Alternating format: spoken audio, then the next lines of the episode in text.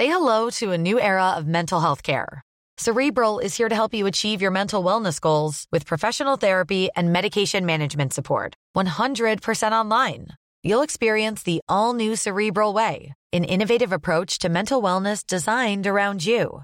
You'll get a personalized treatment plan from a therapist, prescriber, or both in a safe and judgment free space. Your cerebral therapist or prescriber will outline a customized plan with clear milestones along the way so you can get to feeling your best. With Cerebral, you're not alone in your mental health journey. We're here to empower you to live a fulfilling life. So take that first step towards a brighter future and sign up today at cerebral.com slash podcast and use code ACasts to get 15% off your first month. Offer only valid on monthly plans. Other exclusions may apply. Offer ends July 31st, 2024. See site for details. Swear.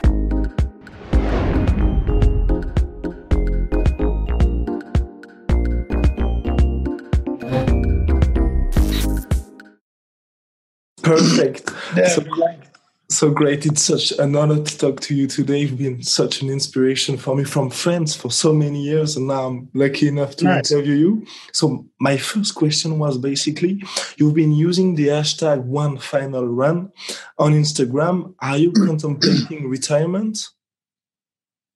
Well, um, not yet. Not just yet. Not so fast. I still have one more run in me. There's one more belt missing, right? It's a UFC belt, and I feel good. But we also have to be realistic. Uh, I just turned 40 a couple months ago, and um, yeah, you, you you feel it when you get older. Your recovery goes a little bit down. Uh, for in turn, you become more clever, more experienced. But um, nobody can fight forever right? It is a dangerous sport. It is a full contact sport. So yeah, I I also believe you have to be clever. You have to be clever in life. So my retirement is coming. One years, two years, and then it will be good. And before that, you have four fights left on your UFC contract. What could be the ideal road to the title for you? I think uh, two more fights, two more wins, and then title shot. All right. And uh, so you're 40 you years old. me. Yeah, yeah, that, that could be great. You're 40 years of age. You're a former Strikeforce champ, Dream champ, K1 World Grand Prix champ, and you're still at the top of the mountain. Between us, what what's your secret? Well, never stop learning. I always try to learn. I always try to develop, and um, you know, I like to win, right? So you have to always keep learning, always keep creating new strategies. I love training. I love sitting with the team, making game plans.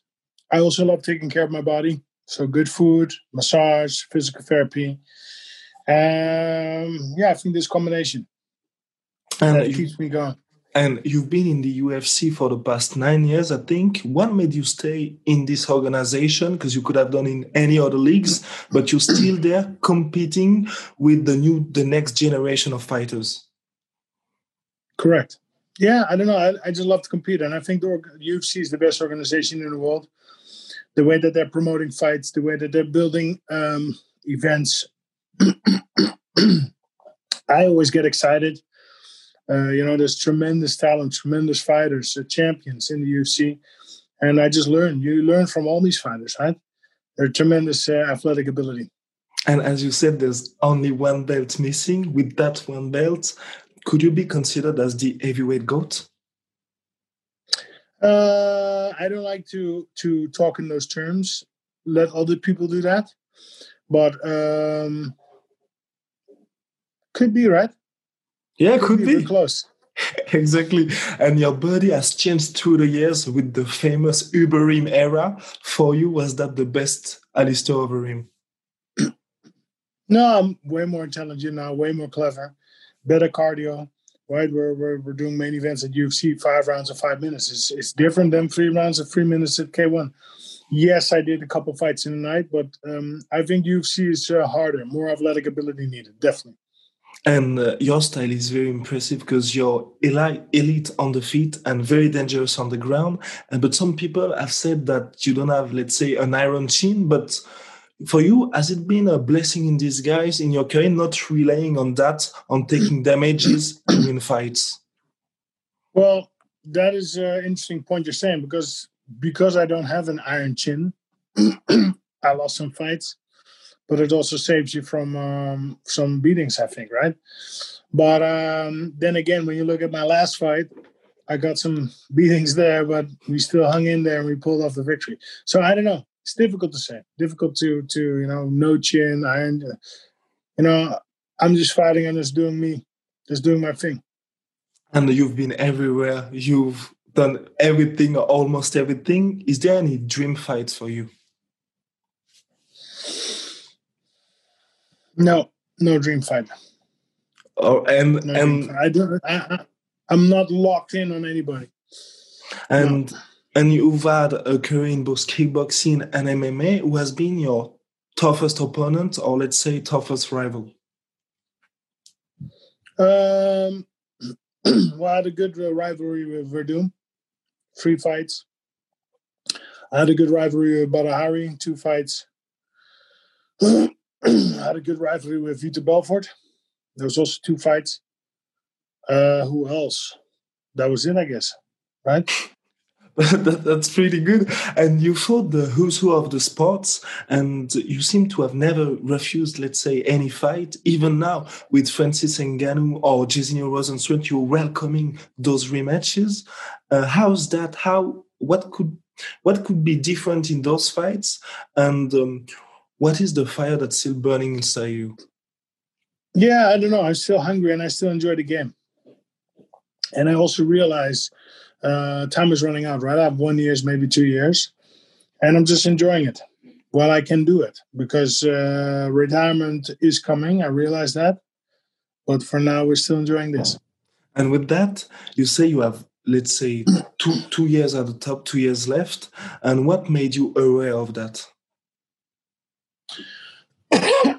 well, I think you need to um, stop on your peak you need to not stop too soon. You need to stop on your peak, but definitely not after. I see a lot of fighters, they keep fighting, they keep active while they're unable to perform. And we have to be realistic. After 30, it becomes less, right? And there's ways that you can stop that diet and, and, and good physical therapy and good strength and conditioning. But realistically, you are, you know, it, it, it comes to an end. And that's fine. There will be a new phase for me, new phase in life. And I'm uh, also looking forward to that. And I, for now, I'm still enjoying this phase. And I have two last questions. So, with your uh, YouTube series, The Reem, we're seeing you all around the world meeting people. And for you, who's the best martial artist today? Mm, I don't know.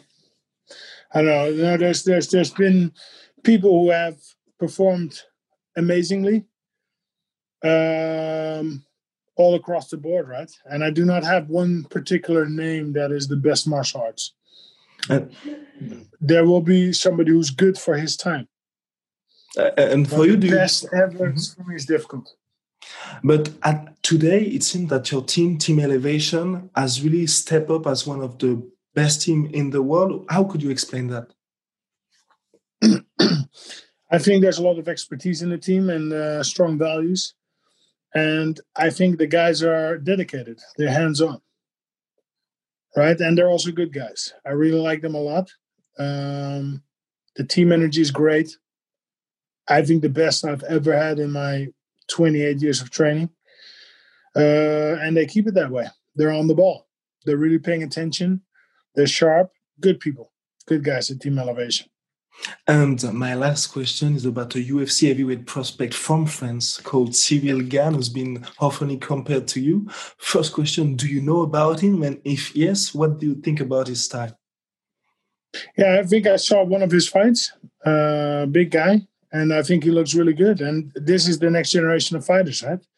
They're they're big, they're athletic, they're um, great, right? They're young, they're up and coming, and they have a golden future ahead of them. And and you were kind of the next generation of fighter be, before the next generation of fighter because you were always complete. And how how did that happen basically for you? well, I uh, you know you you you look at what you need to do, and you do it, and you make hours doing it, right? And and in the beginning when it all started, it was everybody came from one sport, and I stepped in actually at the second generation. People kind of realized, hey, you need to have two sports. It's striking and wrestling. So I started to do both wrestling and striking. And then later the Brazilian Jiu Jitsu came in with the Brazilians.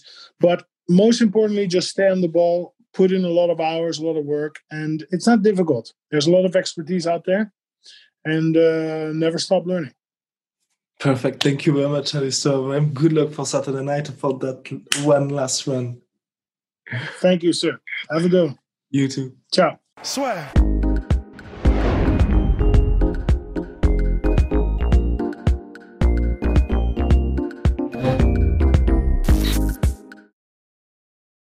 Et voilà, c'est la fin de votre épisode du podcast La Sueur. Si ça vous a plu, n'hésitez pas à nous mettre les 5 étoiles sur Apple Podcast ou sur Spotify. Vous pouvez aussi nous laisser un petit commentaire, ça nous aidera beaucoup. Et si vous voulez aller plus loin avec nous, vous tapez La Sueur sur toutes les plateformes ou sur les réseaux sociaux, vous nous trouverez. Et là, vous nous écoutez très certainement en audio. On est aussi en vidéo sur YouTube, mais également sur Snapchat. Là encore, vous tapez la et on sera là. Merci de votre fidélité et à très vite pour de nouvelles aventures.